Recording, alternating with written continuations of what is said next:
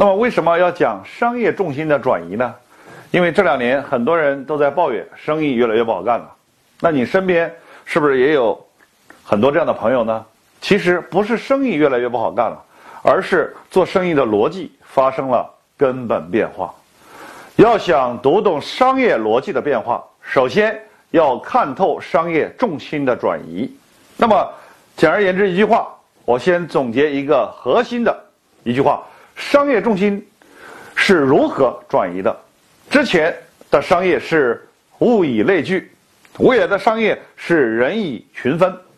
我们接下来将详细的解析一下这句话。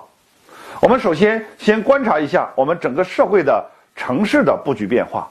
我们想一下我们身边的城市，想一下你所在的城市。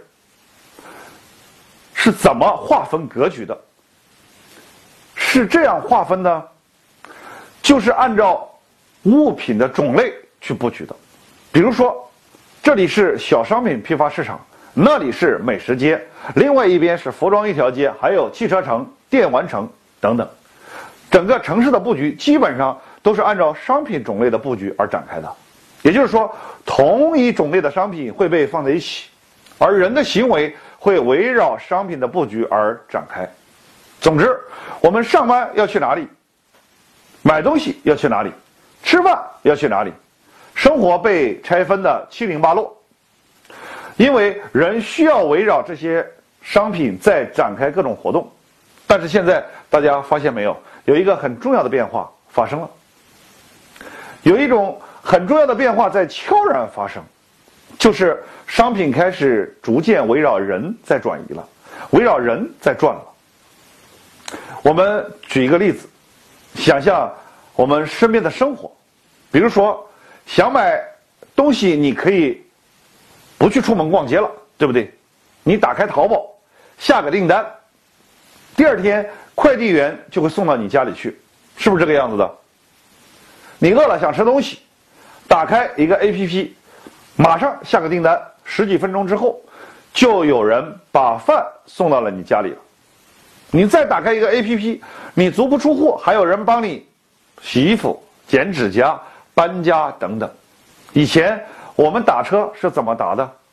要跑到马路上招手拦出租车，对不对？现在呢，你只要在家打开滴滴，司机师傅直接把车开到你家楼下，然后你下来了，是不是？说明什么？说明商品主动开始去找人了。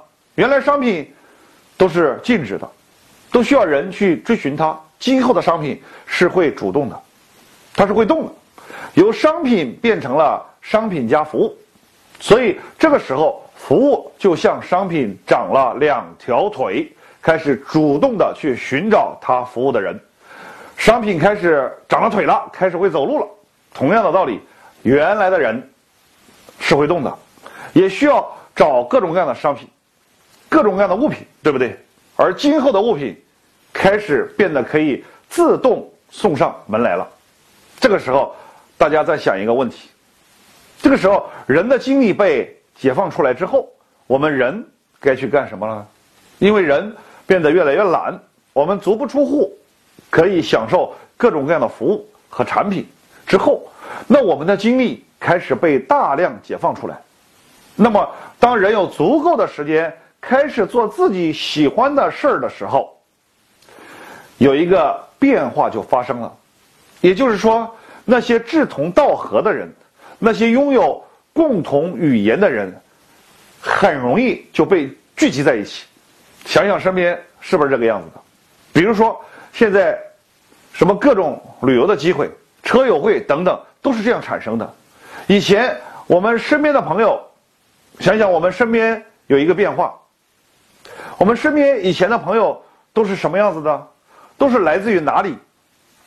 来自于同一个行业，或者是来自于同一家公司，对不对？我们朋友往往是同一公司的人，我们的同事成为了我们的朋友。但是今后我们身边那些朋友，可能就不再受这些行业或者是公司的。限制了，而是来自于那些志同道合的人，比如说我们是某一个圈子的人，好像我们在经常在一起交流、一起互动、一起学习，对不对？也就是说，那些有共同理想价值观的人，可以轻而易举地走到一起去了。这就是一个很重要的变化，这势必会引起经济结构发生变化。我做这样一个总结：中国经济的上半场，商业的中心是商品，或者说是物品；但是在中国经济的下半场，商业的中心是人，或者是人群。这一点很重要。上半场，也就是中国经济的上半场，所有的人都是要围绕产品去转，围绕物品去转，才有了这种广交会、义乌小商品批发市场等等这样的机会。比如说，每年的广交会、义乌的小商品批发市场，很多人四面八方的都要涌过去去找产品，然后再去卖产品，对不对？都是这个样子的。这个时候。以商品为中心的时代，我们要想方设法的提高商品的利润率，或者是降低商品的生产成本，这是以商品为中心的时代。但是在下半场，也就是中国经济的下半场，未来的商业，人只要在家里坐着，产品必须主动去找到你对应的消费者，对应的客户，而好的产品一定会说话。自己会营销，还会自己长腿，比如说物流、快递等等，这些会走路。以前人要找产品，你的产品只要人主动上来找到你，只要你产品好人就会主动上来找到你，找上门来的。但是未来你的产品必须要主动找人，要主动会说话，要主动长腿。这时候人和产品的位置开始互换了，这是一个很重要的变化。所以说，宏观角度来角度来讲，经济的重心开始从以物为本切换到以人为本。原来是人随物动，未来是物随人动。因为未来无论你是做什么生意的，或者是无论你是做什么企业的，未来必须学会经营人，经营人群，人才是真正的财富。未来的生意如果不懂社群经营，我们现在。经常提的一个词儿叫社群经营、社群思维。未来做生意，如果不懂社群经营，几乎你就赚不到钱，你就无生意可做。所以说，未来你无论是做什么的，要善于把握、运用群众的力量。社群经营将是未来的企业家、未来的老板们必须学会的一堂课。与此同时，商家与消费者的关系。也正在从买卖关系升级成为服务关系。以前我们是买卖关系，比如说我的产品我买过来，我卖给你，我们之间交易就结束了，我赚了你多少钱，之前我们就没有任何关系。那之后呢？之后以后不是这个样子的，以后商家和消费者的关系一定是服务关系，你只要卖给他产品还不行。你后续必须提供相应的服务，你的后续的客服维修、长期的跟踪等等，这才是决定一个商家的根本的核心竞争力。所以说，未来商家之间比拼的是什么？比拼的是你的深度服务能力。那么，商业的核心优势正在从价格变成服务。大家记住这一点，未来万物唯一的标准就是人，一切皆。因讨好人的存在而存在，你讨好人的程度，讨好消费者的程度，决定了你存在的价值。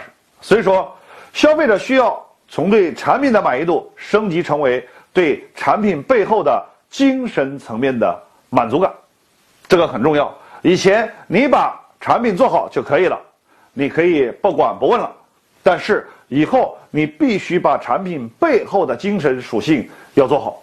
以前是人随物动，未来是物随人心，所以说以后的商家他的文化创新、体验、情怀都有了用武之地。大家最后一定要记住一句话，尤其是经商的各位朋友，包括做企业的朋友，未来懂产品不如懂人性，只做产品的时代已经过去了，要善于懂人性，把握人性。经营产品不如经营人心，这句话非常重要。以后这个时代，人变得越来越重要，人群变得越来越重要。无论你有什么样的模式或者是目标，能够聚人，能够聚群众，善于做社群经济，让别人向自己靠拢，才是万业之本。这节课分享到这里，谢谢大家。